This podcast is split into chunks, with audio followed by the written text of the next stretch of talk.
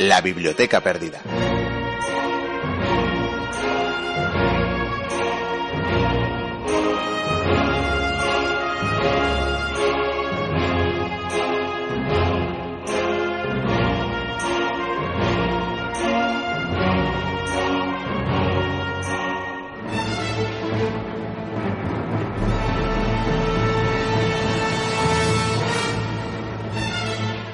La historia está llena de afrentas y de injurias, de casus belli para iniciar guerras, pero también de gestos y favores que han puesto en valor la buena voluntad de quienes han compartido camino y proyectos. Decimos esto por aquello que de bien nacidos es ser agradecidos y tras las docenas y docenas de mensajes que hemos recibido las últimas dos semanas al hilo del cuarto aniversario de nuestro programa, no podemos menos que agradecer, sinceramente y con todo el corazón, todo ese cariño que es para nosotros el mayor y mejor reconocimiento posible a toda esta loca aventura que iniciamos inspirados por todo un maestro de las ondas hace ya cuatro años. Bienvenidas, bienvenidos a la Biblioteca Perdida.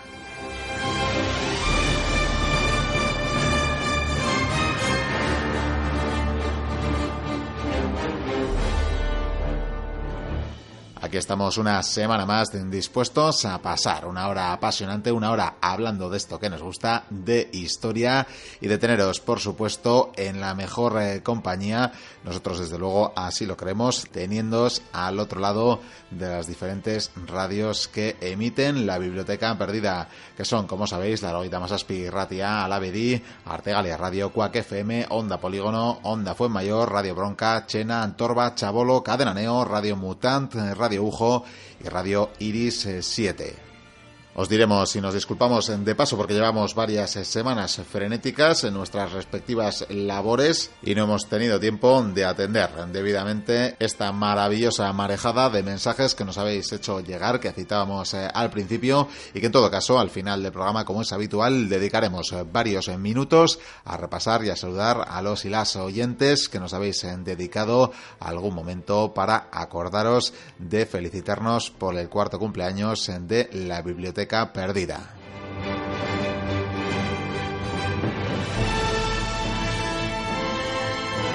Entre tanto, paso ya a saludaros de parte de los que hacen posible este programa. Son, como siempre, los señores Vicente Guicuría y Javier Senderos, este que os habla Miquel Carramiñana y también, por supuesto, saludaros cordialmente de, de parte de los colaboradores más habituales de Noemi Maza, de Yagoba Ichaso, de Leandro Bello, de Tania Martínez Portugal, de Batirche Guicuría y de nuestro webmaster Borjan Velasco. Encantados de estar con todos vosotros y vosotras una semana más. ¡Comienza la aventura!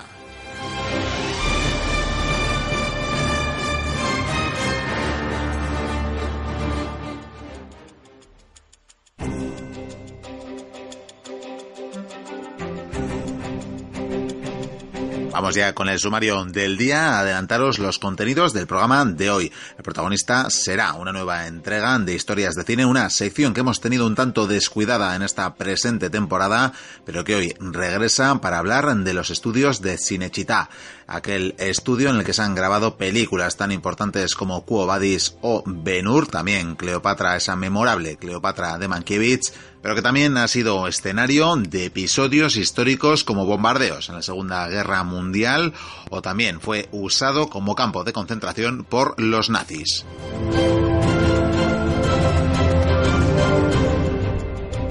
Y no será, sin embargo, el único contenido del programa de hoy. Y es que arrancamos una nueva serie de ecos del pasado que nos narrarán en primera persona, además de alguien que vivió las campañas de Hernán Cortés.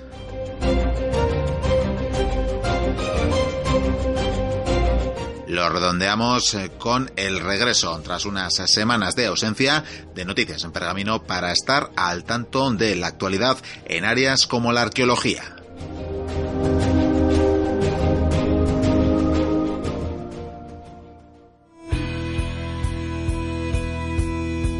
Vamos con las noticias en pergamino.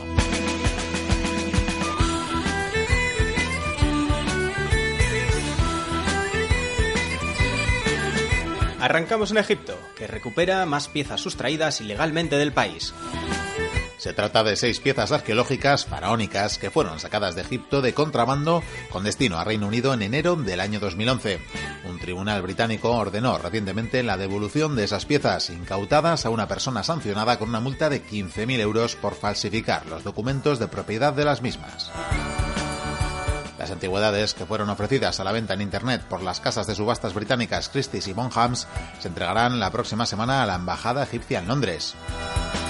Entre ellas figura una descubierta en el año 2000 y que estaba en el registro arqueológico de la ciudad monumental de Luxor, en el sur de Egipto, lo que hizo saltar las alarmas y las autoridades adoptaron medidas legales para retirarlas de las subastas. Y sin salir del país del Nilo, hablamos ahora del descubrimiento de una momia de la época predinástica. Expertos ingleses han descubierto una tumba con una momia que dataría de la época predinástica egipcia, del año 6000 al 3000 antes de nuestra era, suceso producido en la provincia meridional de Asuán. El hallazgo fue efectuado durante las labores de excavación que los arqueólogos ingleses llevan a cabo en la zona de Alcom al-Mar, donde se ubicaba la antigua ciudad de Yaracómpolis. La tumba se remontaría unos 500 años antes del reinado del faraón Menés, el unificador de Egipto y fundador de la civilización faraónica. El descubrimiento ayudará de gran manera a conocer más detalles sobre las tradiciones religiosas y funerarias y la vida diaria y social que imperaban en esa época. Viajamos ahora a Miami, donde la célebre empresa Odyssey ha recuperado varios lingotes de un barco del siglo XIX. La compañía especializada en tesoros submarinos ha logrado recuperar cinco lingotes de oro del barco SS Central América, hundido en el año 1857 a unos 257 kilómetros de la costa de Carolina del Sur. El rescate se produjo el pasado 15 de abril y aseguran que hay más oro en el lugar y que el yacimiento permanece intacto desde la última exploración realizada en el año 1991. El Central América, conocido como la nave del oro, se hundió durante el huracán en septiembre de 1857, junto con 477 pasajeros, en su mayoría mineros y empresarios, y un cargamento de oro que los expertos valoraron en 760.000 dólares de la época. El barco fue encontrado en el año 1988 por un grupo de científicos que durante los cuatro años siguientes rescató una extensa colección de monedas y lingotes. Y terminamos en Perú, para hablar del significado de los geoglifos del Valle de Chincha. Los montículos y geoglifos lineales en el Valle de Chincha, en el sur de Perú, probablemente se usaron para marcar el solsticio de verano y otras actividades culturales en la sociedad antigua, según un artículo publicado por la revista Proceedings of the National Academy of Science. La investigación arqueológica reciente en la costa del sur de Perú descubrió un montículo y un complejo de geoglifos que data de la época de Paracas tardío, del 400 al año 100 a.C. en el valle de Chincha. El complejo consiste en geoglifos lineales, figuras circulares hechas con rocas, montículos ceremoniales y asentamientos que se extienden sobre un área de 40 kilómetros cuadrados.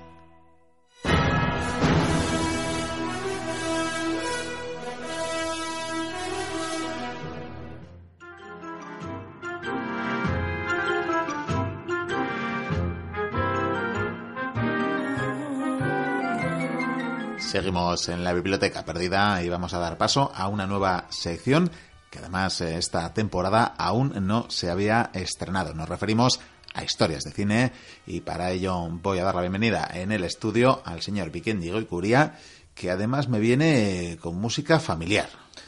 Así es, eh, caballero, voy vestido de tribuno eh, porque yo creo que este uniforme lo merece para esto. Lo merece, sí. escuchamos la banda sonora de Benur de una de las películas de las que vamos a hablar hoy, no porque vayamos a hablar de una película en concreto, pero sí vamos a hablar de toda una factoría de los sueños. Precisamente hablábamos eh, hace algunas semanas en la presentación de, uno de los programas de, la Biblioteca Perdida de una de las factorías eh, de cine, de una de las factorías de sueños del continente europeo. Nos referimos a los estudios eh, italianos de Cinecittà que no sé si lo pronunciamos bien, pero como en este programa solemos eh, meter bastantes patadas a pues los diferentes idiomas que pueblan la tierra, pues uno más, uno más, diremos si no Cinecita, que sería... Sí, ¿verdad? Nos, nos parece así. Y me acompañaba el señor Vikendi Guicuría porque probablemente sea fan de muchas de las películas eh, que se han rodado en estos estudios. Probablemente todas, excepto la caída del Imperio Romano, porque es que me, escuece, me escuece. Bueno, esa lamentaremos más tarde. Lo cierto es que en estos estudios eh, se han rodado más eh, de 3.000 eh, películas en los eh, 70 y- 3.000. Más de 3.000 películas en más de en 77 años de, de historia, que se dice pronto, así que no es extraño que algunas eh, le gusten y otras eh, pues no. Me imagino que las que se filmaron eh, cumpliendo uno de los, de los objetivos que tenía este estudio, que al fin y al cabo era hacer propaganda del régimen fascista de Mussolini, tampoco te gustaría mucho si las ves, pero bueno, esto es otra cuestión. Tampoco pretendo verlas.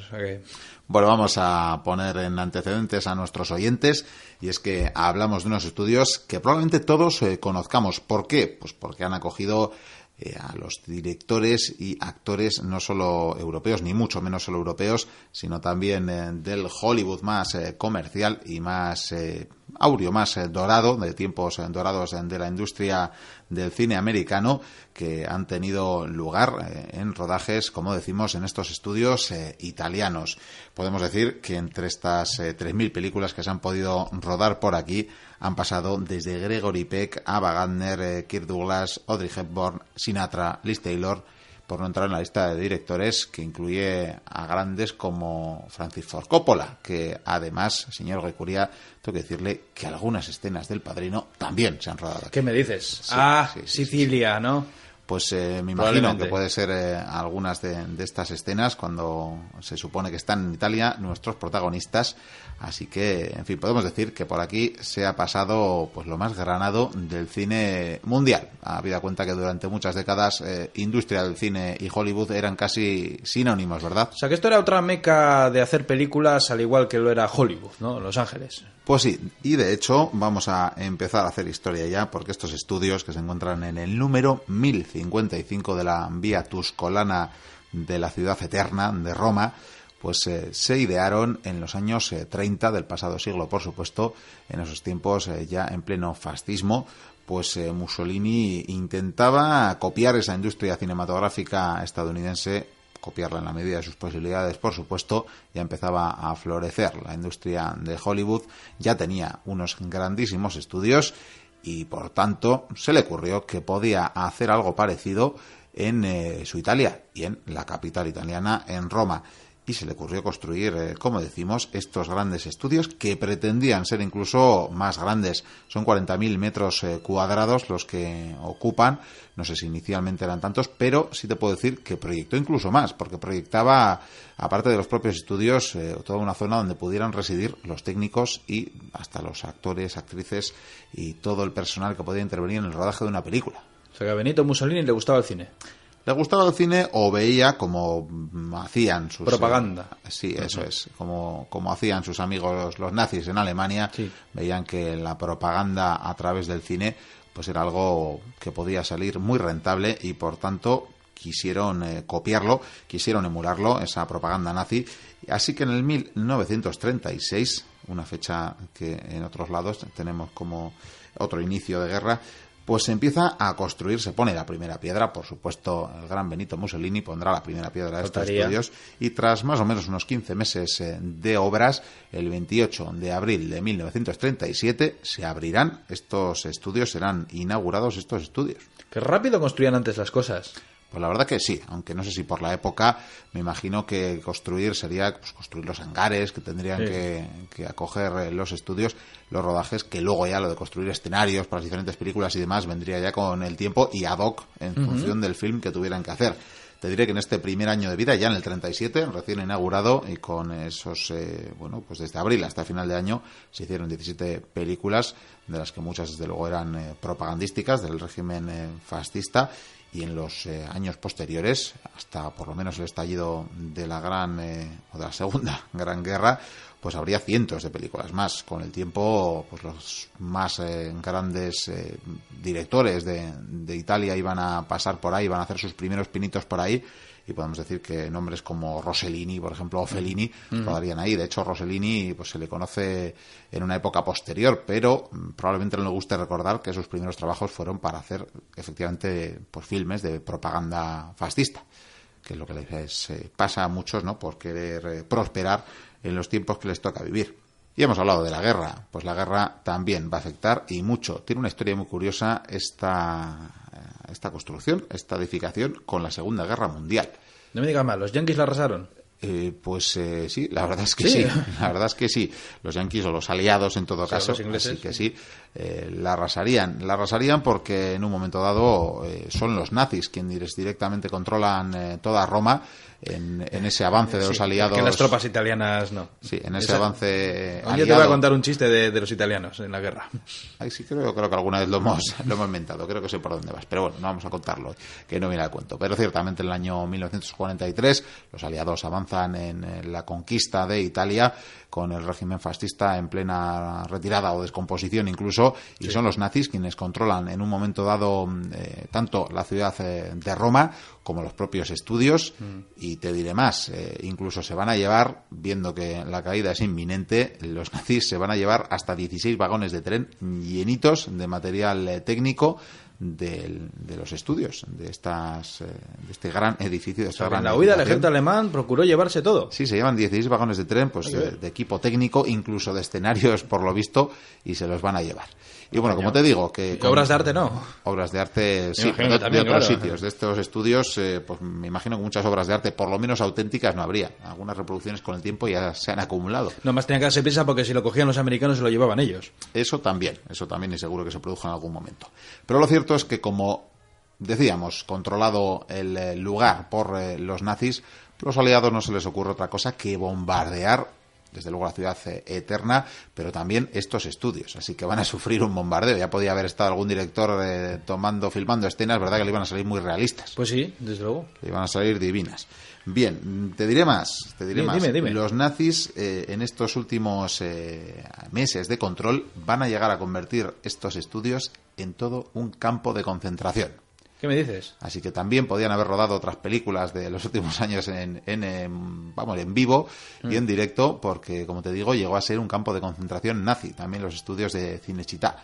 O sea, toda una historia la que Pero atesora. campo de judíos o de prisioneros o... Pues yo creo que llegaron a, recluir eh, como la vida es bella. una amalgama, pero sí, Ah. sí, sí, al estilo de La vida es bella, pero yo creo que también llegarían a ver. No estoy seguro de si de, de para qué presos eh, hicieron esos campos, pero no me extrañaría que, que fueran también de judíos, de los últimos que tuvieran ahí a mano, si no los habían exterminado ya a la gran mayoría. Siguió los avatares de la guerra, porque una vez que los aliados ya expulsan definitivamente de Italia a los nazis, se va a convertir este lugar en hospital de campaña prácticamente, Ah, claro, claro. porque la ciudad de Roma ha sufrido bombardeos y ha sufrido muchos desperfectos y hay miles y miles de personas sin casas. Se va a convertir por una parte en un hospital y por otra parte en la vivienda provisional de miles de personas eh, de la ciudad eh, de Roma y de los eh, alrededores, me imagino, para poder tener un techo que Me, imagino una situación que seguiría así hasta el plan Marshall. Pues eh, probablemente. Desde luego hasta el año 47 no reabrirán los estudios. Tampoco pasan tantos años desde el final de la guerra, desde luego. Y es cuando en la época ya de los años 50 se van a empezar a dar algunos eh, rodajes que pasarán eh, a la historia. De hecho, antes de terminar eh, la década de los 40, parece que se empieza a rodar Quo Vadis. ¿Qué me dices? Probablemente la primera gran superproducción estadounidense. Va a ser la diferencia. Eh, ahora mismo Hollywood va a empezar a trasladar algunos de sus grandes rodajes o va a empezar a ver cómo puede ser rentable hacer algunos de sus grandes rodajes en estos estudios europeos que por tamaño, por eh, circunstancias y por localización pueden ser útiles y pueden ser baratos. Es la misma razón por la que también con posterioridad se filmarían tantas películas en otras zonas de Europa y a día de hoy se hace en infinidad de, lugares, ¿verdad? Sí, por cierto, un día deberíamos hacer una historias de cine sobre Quo Vadis. Hablando de lo lamentable que era Nerón tocando su lira y de cómo Petronio decía maravillas de él una vez muerto, claro, con esa carta que escribió. Pues podríamos hablar de esta película. Divertida, eh, aunque bueno, mucha gente pensará Semana Santa Quo Vadis, ah, horror, pero bueno, eh, tiene mucha leyenda detrás, pero está chula.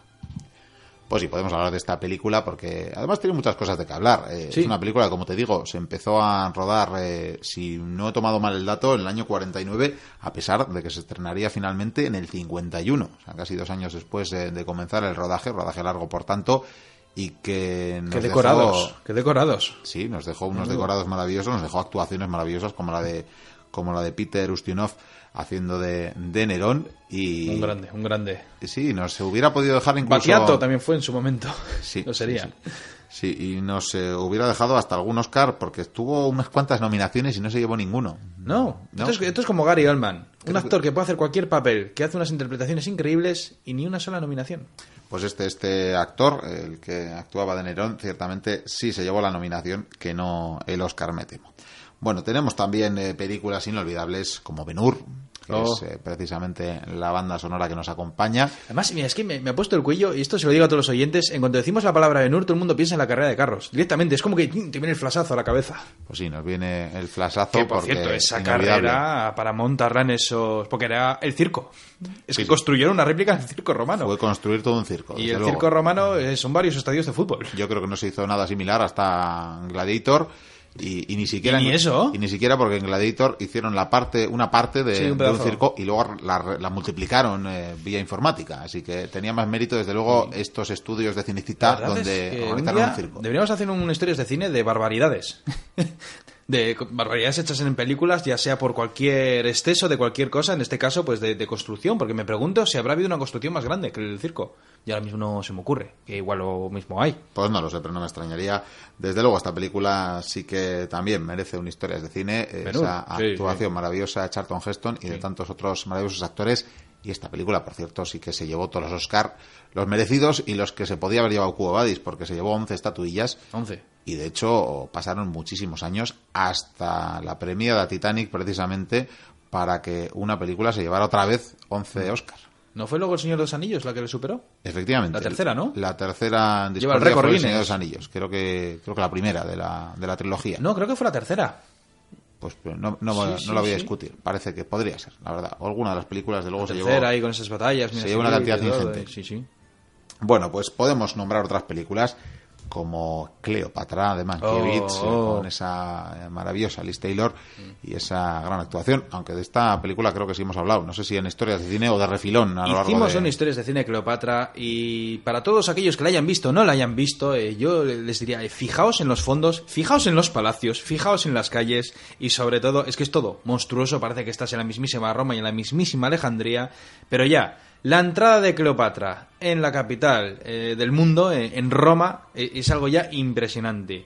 Porque ves a, iba a decir cientos, igual es que ya son mil o dos mil bailarines que, van avanzando, pasando el arco del triunfo, y al final llega Cleopatra subida en Dios sabe qué es, enorme, de, de oro, joyas, ella, bueno, una cosa monstruosa, pero un despliegue, un despli- des- despliegue de, maravilla. Encima me parece que en ningún momento hay ningún corte de escena en, en ese tramo de- de- de la- del film. Eso era un plano secuencia, podría ser, no sí, o sea, recuerdo lo grabaron creo que de tirón, me parece, ¿eh? ahora mismo no... Bueno, lo recordaremos en otra ocasión, pero desde luego es otra de las películas. No sé si he citado el año de Ben-Hur, que era el 59, Cleopatra se estrenaría en el 63, y vamos a tener eh, más películas como tu defenestrada La caída Sí. del Imperio Romano. Eh, sí, ¿qué quieres que te diga? Es que duele la caída del Imperio Romano. De hecho, es, es impresionante en esa película eh, la escena inicial, porque recuerda mucho a otra película, a Gladiator. Sí, sí. Es, eh, Lo único que en la peli... es un homenaje. Sí, sí, sí. Lo que pasa es que en la caída del Imperio Romano luchan como medio haciendo Matrix, haciendo cleans, cleans, cleans con las espadas contra los bárbaros. Pero es una película que... Es que, mira, no te puedo dar muchas opiniones por una razón. Es que no la puedo acabar de ver. Porque en cuanto acaba la batalla, como es la caída del Imperio Romano, pues eh, cambia el canal. Claro, es, Es- es es- lo que tiene, como bien yo- saben los oyentes. El señor tabú. Gurguría es todo legionario Sí, sí. y pues no, no, No- no no puede tolerar ciertas cosas. Es comprometo que algún día igual la veo entera. Bueno, perfecto.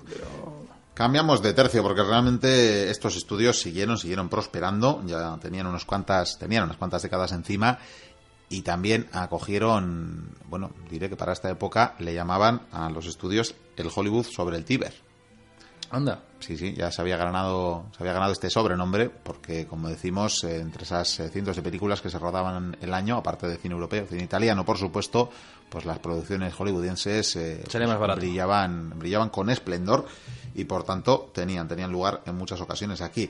Tanto era así, y eso que dices, ciertamente que salía más barato, que se empezaron a rodar también en la década de los 60, eh, pues serían coetáneas con estas producciones que mentábamos, los famosos también Spaghetti Western. Lo sabía. Y luego saltaron a la península ibérica, ¿no? Pues sí, en algunos, eh, en algunos casos saltarían a, a esos eh, además- desiertos también de Almería, ¿no? Iba a decir eso, que, que esa geografía de, bueno, de Andalucía eh, inspiró a muchos directores para grabar películas aquí.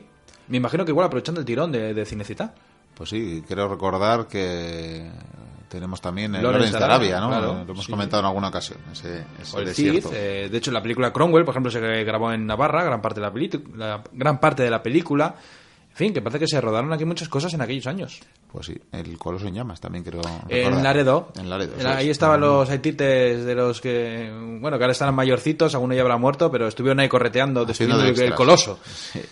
Bueno, pues tenemos películas como La muerte tenía un precio del año Oh. 65, por ponerte un ejemplo. Gran película. y con el tiempo pues eh, se iban a acabar superando realmente entraron en declive tanto estas producciones que se harían algunas como dices otras se trasladarían también a, a tierras hispánicas y llegamos a la década de los 70 el estudio sigue prosperando o sigue próspero aunque ya en estos años se van a empezar a poner de moda las eh, tan manidas series ¿Por qué? Pues porque se extiende la televisión. Ya no hablamos de solo producciones cinematográficas. La gente ya tiene un aparatejo cuadrado en sus casas para poder engancharse a culebrones y a series de todo tipo. Y son eh, algunas las que se van a empezar a, a rodar aquí. Posteriormente podemos eh, mentar otras, porque quizás eh, lo olvidemos ahora que hablamos de las series, que incluso la serie Roma, Sí. la serie Roma, Aprovecharon que tenían ya todo montado, sí, ¿no? se hizo se hizo ahí, se rodó en Cinecita La que hicieron aquí, y es más, la serie Imperium, que era la que continuaba las historias de Viriato, donde creo que se llamaba Hispania, ¿no? La serie, eh, ¿qué más da? Sigue. Es que no me gustaron nada. como fuere, como fuere, pues también esa segunda, esa segunda temporada llamada Imperium, que la verdad que yo no vi, No, no. pero se rodó, se rodó en, el- las calles de Cinecita y estuvo eh, Luis Omar eh, y demás eh, Pepe compañía. Sancho, sí. pudiendo Grandes grabar actores. eh, sí y, y la verdad que sí llegué a ver alguna imagen donde decían que era una maravilla que era que era como Sí. que era como un niño en Disneylandia lo que tenía un actor en Cinecita estar rodeado de pues, unos escenarios eh, cuasi reales y por donde han pasado además tantas y tantas leyendas del cine que es otro añadido desde luego otra otra virtud que confieren estos estudios. Bueno, pues como digo, en la década de los 70 se empiezan a producir ahí muchísimas eh, series de televisión y vamos a pasar a los 80 porque bueno, también se van a hacer eh, películas bastante importantes, bastante bastante grandes en su concepción, como Érase una vez en América, Oh.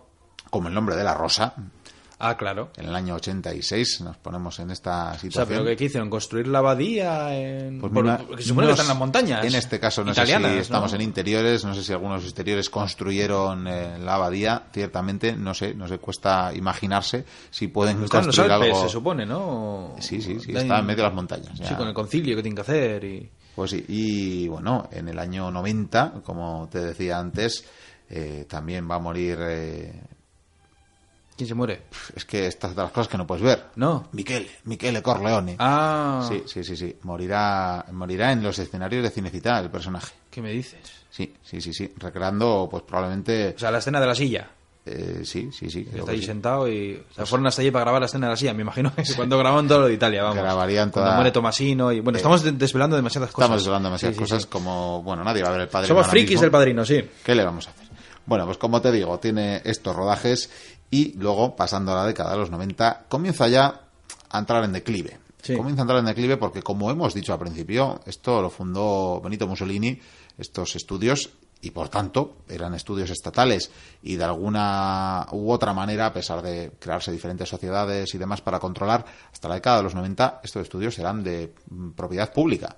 Me imagino que mm, se pagarían unos ingentes impuestos y vendrían bien a las arcas italianas. Pues todas estas visitas eh, de los americanos y demás les vendrían muy bien. Pero en la década de los 90 se va a empezar a dar el proceso de privatización y por A o por B, pues la cosa va a ir en eh, decadencia. Se van a seguir haciendo producciones y de hecho se van a seguir haciendo producciones de todas partes del mundo.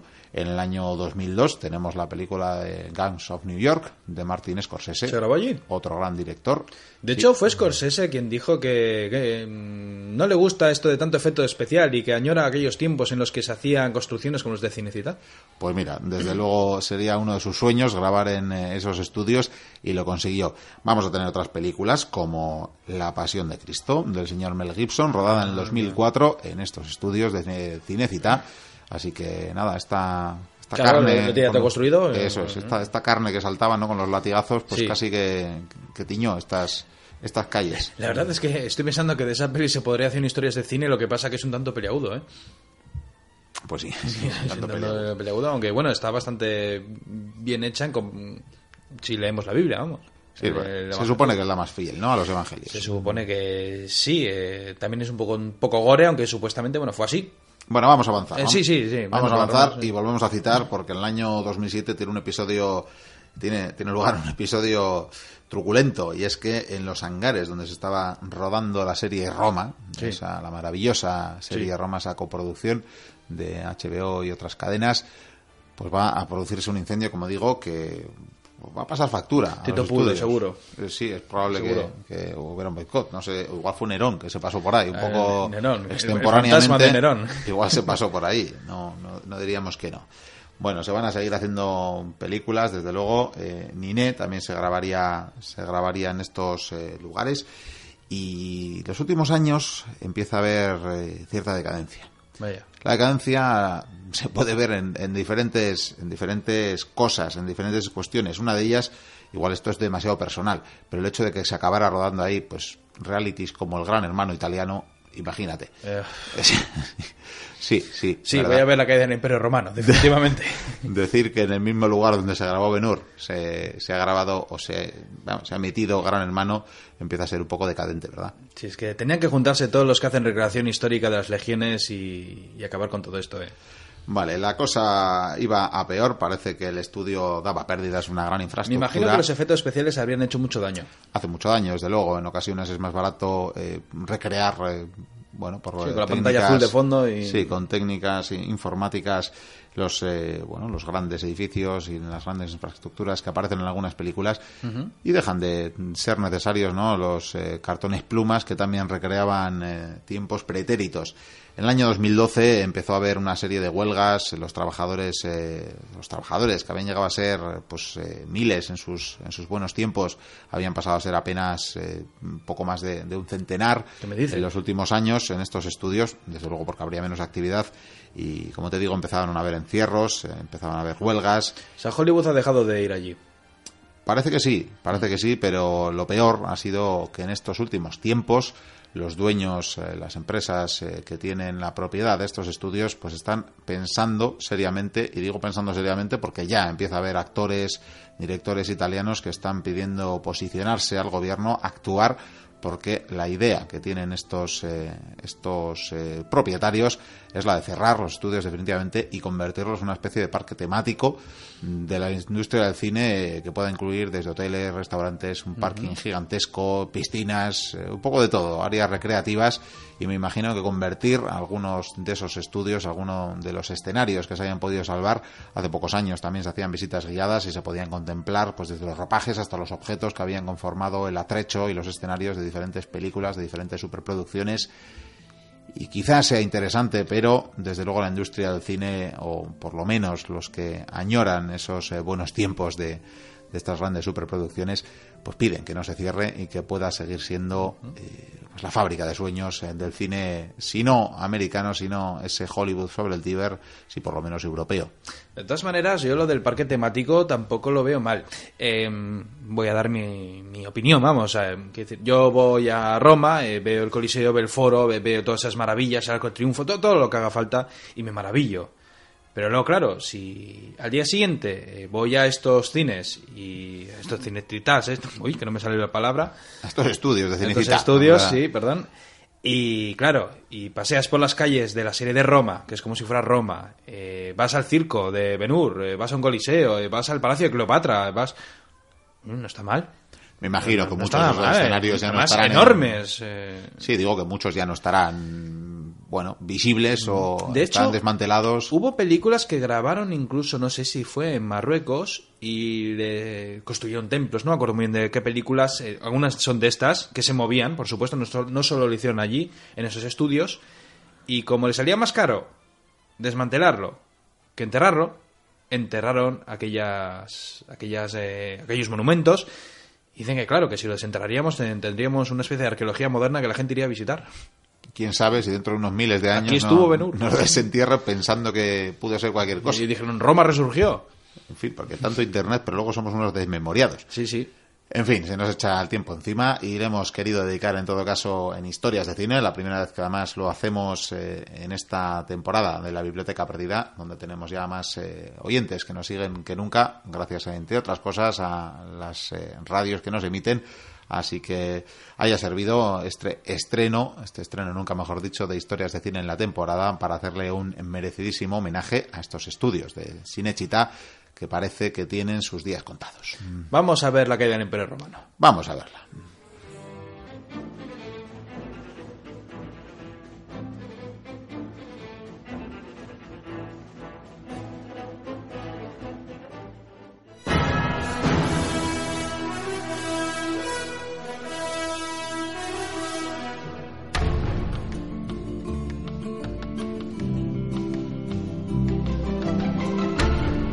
Memorias de un cronista. México. Capítulo 1. El vizcaíno.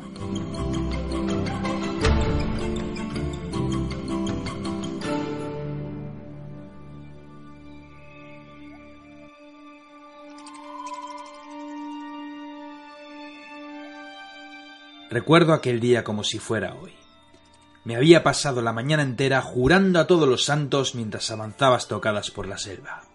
Creo, creo que lo que más odiaba en aquellos momentos era mi coraza. No me la había quitado ni para dormir. A fe que estaba harto de ella. Catorce días blindado de hierro. Un metal que, por cierto, se estaba oxidando a la altura de mis asilas, provocándome un escozor solo comparable a la galería de insectos que hacían de las suyas en mi cuerpo. En buen momento no hice caso a los consejos de mis paisanos. Quítate eso si estás en tus cabales, muchacho, y ponte una armadura de algodón, como todos los demás.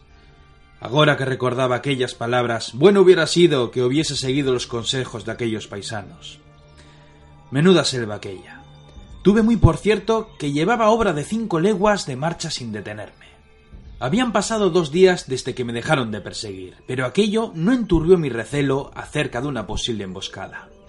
A golpes de sable descubrí por casualidad un arroyo. Dejando mi casco en el suelo, tuve que apoyarme como buenamente podía sobre mi arcabuz para agacharme y mojarme el rostro. Estaba tan cansado que ni siquiera reparé en la herida de mi pierna. De súbito, un gran número de aves emprendieron el vuelo espantadas. De un salto me puse en pie cogiendo mis armas. Despachando buena chispa del pedernal, prendí la mecha de mi arcabuz. A grandes zancadas avancé buenamente entre la vegetación con buen tiento. A cada paso que daba fui percatándome de más y más sonidos. La selva no me dejaba ver nada, pero voto a Dios que allí sí que había alguien.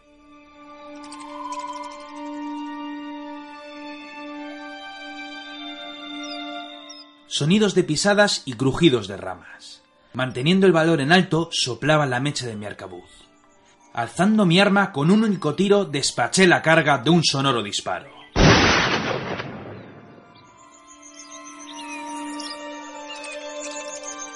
A partir de entonces solo silencio, ni pisadas ni gritos. Bien apercibido, decidí avanzar en sigilo hasta que un grito me puso en guardia. De lo más profundo de la selva, alguien me insultó en mi lengua mentando a mis antepasados. Aquellas palabras me dejaron perplejo. Alzando mi voz, devolví aquellas palabras con otras que no son menester para gastar tinta. Tras la maleza surgieron varios hombres.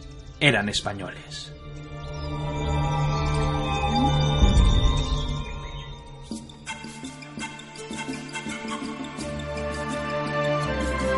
Dando las gracias a la Virgen María, retrujimos al real de aquellos soldados. Todos reparamos en la inmensa casualidad de aquel momento. Platicando en el regreso, les conté todas mis vivencias desde hacía dos semanas. Aquellos soldados cuyos nombres no recuerdo reían de nuestro desenlace con nuestro encuentro. Un palmo más abajo y ahora estaría en las puertas con San Pedro, reía uno de ellos. Cuando llegamos al Real me quedé obnubilado con todo lo que estaba viendo. Un ejército de españoles provistos con todo lo necesario para hacer la guerra. Había varios centenares. Yo diría que algo más de 400 soldados sin contar a los indios y los marineros que estaban en los barcos. Tenían varias piezas de artillería y un grupo de caballos con un buen número de cascabeles. Aquellos hombres me contaron que su capitán estaba platicando con los indios y que tardaría en regresar. Me harían llamar en su momento, pero mientras tanto podría beber un trago de vino mientras descansaba de mi épica. Horas más tarde varios hombres fueron a mi encuentro. Por sus atuendos era evidente que se trataba de hidalgos. A fe que no doy crédito a lo que ven mis ojos. Vizcaya está muy lejos de aquí, soldado. Aquel hombre que me había hablado era el líder del ejército y se llamaba Hernán Cortés.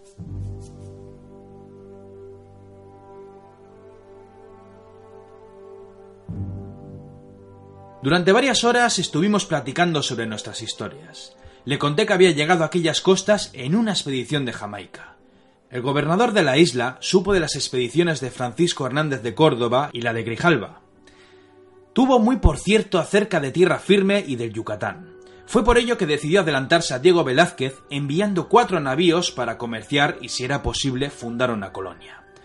Cuando llegaron los indios y trujeron bastimento para todos nosotros, fuimos harto atacados por tantos guerreros que muy pocos, o posiblemente solo yo, había escapado. De aquello habían pasado catorce días, malviviendo, malcomiendo y perseguido en todo momento. Cortés estaba asombrado con mi historia. Efectivamente, los planes del gobernador de Jamaica se habían adelantado a los de Velázquez. La buena fortuna quiso que el gobernador le diese el mando de aquella armada con el fin de comerciar y, si era posible, asentar una colonia. Me contó cómo había tenido varias refriegas con los indios de las playas. Sin embargo, ahora que habían pasado varios días, la situación había cambiado por completo. A viva voz, Cortés había recelado de Velázquez e dijo que agora defendería los intereses del emperador don Carlos. Avanzarían por aquestas tierras del Yucatán mostrando a los indios la misericordia de Dios e unos buenos pesos de oro, además de vasallos para el emperador.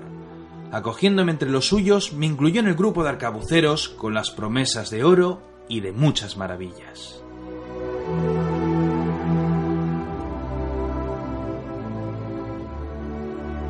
Las naves bordearon la costa hasta detenerse en un lugar al que conocimos como Pontonchan. Fue allí donde Cortés platicó con varios pueblos. Con grandes alabanzas y buenas palabras por su parte, quiso comerciar con aquellos. Buscando buenos cambios de oro por cuentas de colores, también quiso aprovisionarse de comida y agua.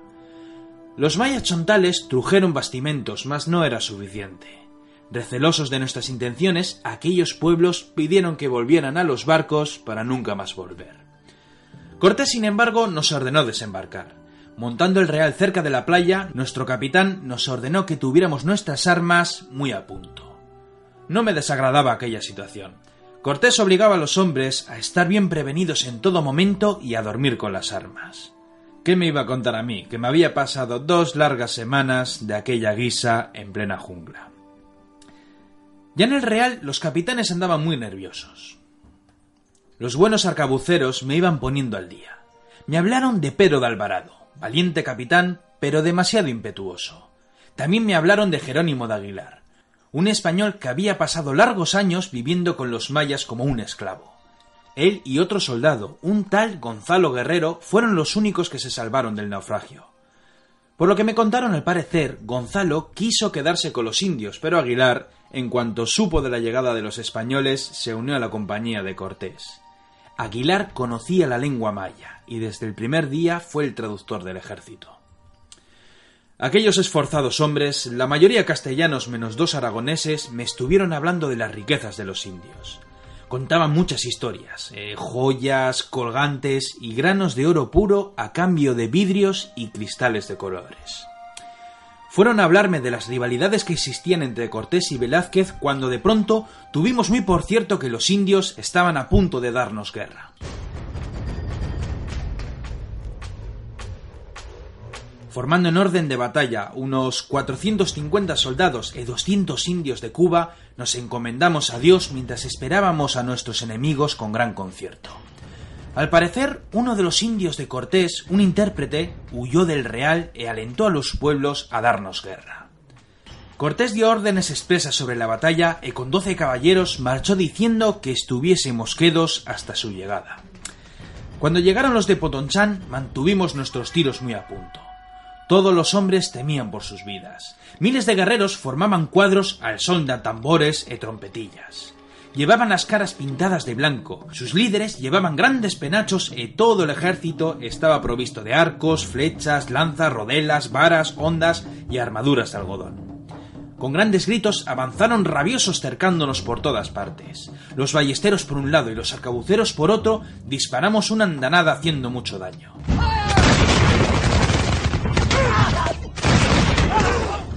Los cañones dispararon sus balas hiriendo a muchos guerreros. En cuanto comenzamos a cargar nuestras armas, los indios nos lanzaron tal cantidad de varas, piedras y flechas que más de 70 de los nuestros cayeron heridos. Sin perder la formación, fuimos soportando el combate luchando como varones.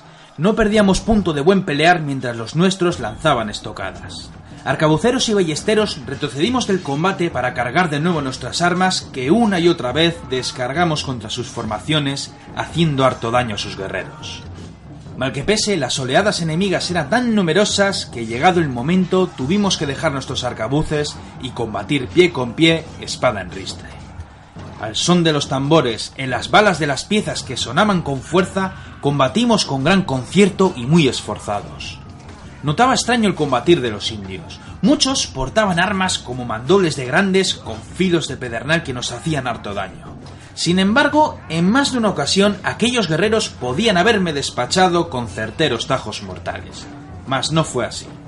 Soportando con gran concierto todo el peso del combate, asomaron entre los árboles la caballería de Cortés. La carga de caballería rompió los cuadros indios. A caballo, las lanzas terciadas no paraban de lancear entrando y saliendo a media rienda. Los de Potonchán, que nunca habían visto caballos, huyeron presa del pánico. Fueron perseguidos por los jinetes que no les dieron tregua hasta que el ejército se acogió en unos espesos montes. Habiendo lanceado a placer, Cortés dijo que aquella victoria había que conmemorarse, y recordando que aquel día era el día de Nuestra Señora de Marzo, llamóse una villa que se pobló en el tiempo andando Santa María de la Victoria.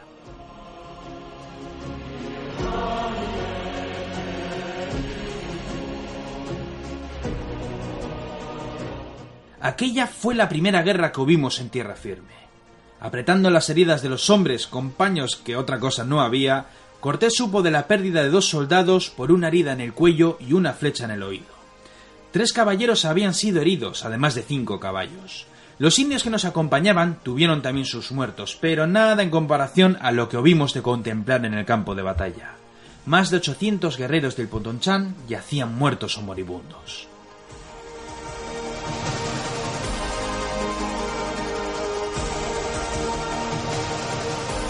Apenas llevaba unos días con aquellos hombres y ya había participado en una gran batalla. Inocente de mí, tras aquella pelea supuse que volveríamos a Cuba para dar buena cuenta a Diego de Velázquez y tal vez, quizás, hacernos con algunos oros para pagar a la tropa. Jamás en toda mi vida habría imaginado lo que nos depararía aquella expedición, que de comercio y de colonias bien tenía poco.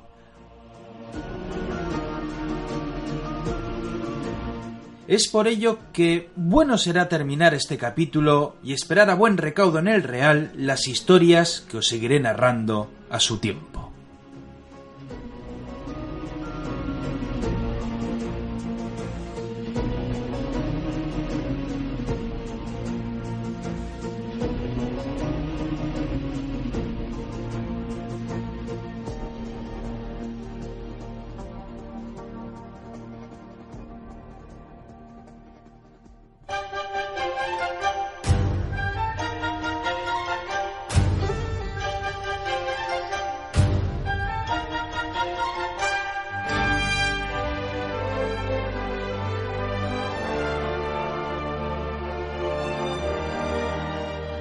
Pues hasta aquí lo que ha dado de sí el programa de hoy, lo que ha dado de sí esta nueva aventura de la biblioteca perdida. Esperamos que lo hayáis eh, disfrutado y que por tanto queráis repetir con nosotros dentro de una semana porque volveremos con nuevas historias, con más eh, cosas que contaros. Decíamos al principio que queríamos aprovechar estos últimos minutos para saludar a los y las oyentes que nos han saludado en general, pero en particular también por el cuarto aniversario que se producía el pasado 3 de mayo, este programa, esta aventura cumplía ya en las ondas de diferentes proyectos, desde el cierre de nuestra radio madre Tastas y Ratia, aunque a día de hoy seguimos emitiendo en el mismo dial, en el Gran Bilbao, a través de la 97. En todo caso, a día de hoy nos emiten más emisoras y también tenemos una gran presencia en redes eh, sociales y en iVox, en la web donde tenemos el podcast y donde muchísimos oyentes nos han dejado sus eh, mensajes de felicitación. En iVox lo han hecho Sereno, Jairor, Sonia Moreda Lozano, Aracil, que nos decía que ha hecho la hazaña de escucharse todos los antiguos audios para que no pongamos en duda la veteranía de su condición de oyente del programa, a pesar de no haber podido descubrirnos hasta nuestro ingreso, en nuestro aterrizaje en el podcast de iVox. por supuesto, no hay problema, también lo consideraremos así. J. Ceuto nos pedía, por otra parte, subir los audios de las anteriores temporadas, pero queremos recordar que nuestra web www.labibliotecaperdida.info puede escucharlos todos. En todo caso, hacemos el apunte de siempre, no solo ya el hecho de que en las primeras temporadas nos ruboricemos al oír nosotros mismos lo que hacíamos por aquella época, porque éramos, si cabe, todavía más inexpertos y a día de hoy somos radioaficionados o si somos amateur en las ondas, que os diremos de los primeros años, de nuestras primeras aventuras radiofónicas. Desde luego se nota la falta de madurez en nuestras eh, voces, cuando menos, pero también en nuestras reflexiones y en la manera de transmitirlas. En todo caso, como decimos, están ahí los audios y se pueden escuchar, eso sí, matizando que en las primeras temporadas tenían algunas secciones en euskera, así que fuera de los territorios en los que hablamos este idioma, pues os perderéis algunas eh, pequeñas partes de los programas, pero en todo caso la mayoría estaba en castellano, no tendréis mayores problemas. Continuamos con la lista de gente que nos felicitó a través de iVox, fueron Romar, George o Horst, Mercurio Kaiser 1, Tony Manana, Tequenica, nuestro eterno Tequenica y Francisco Javier.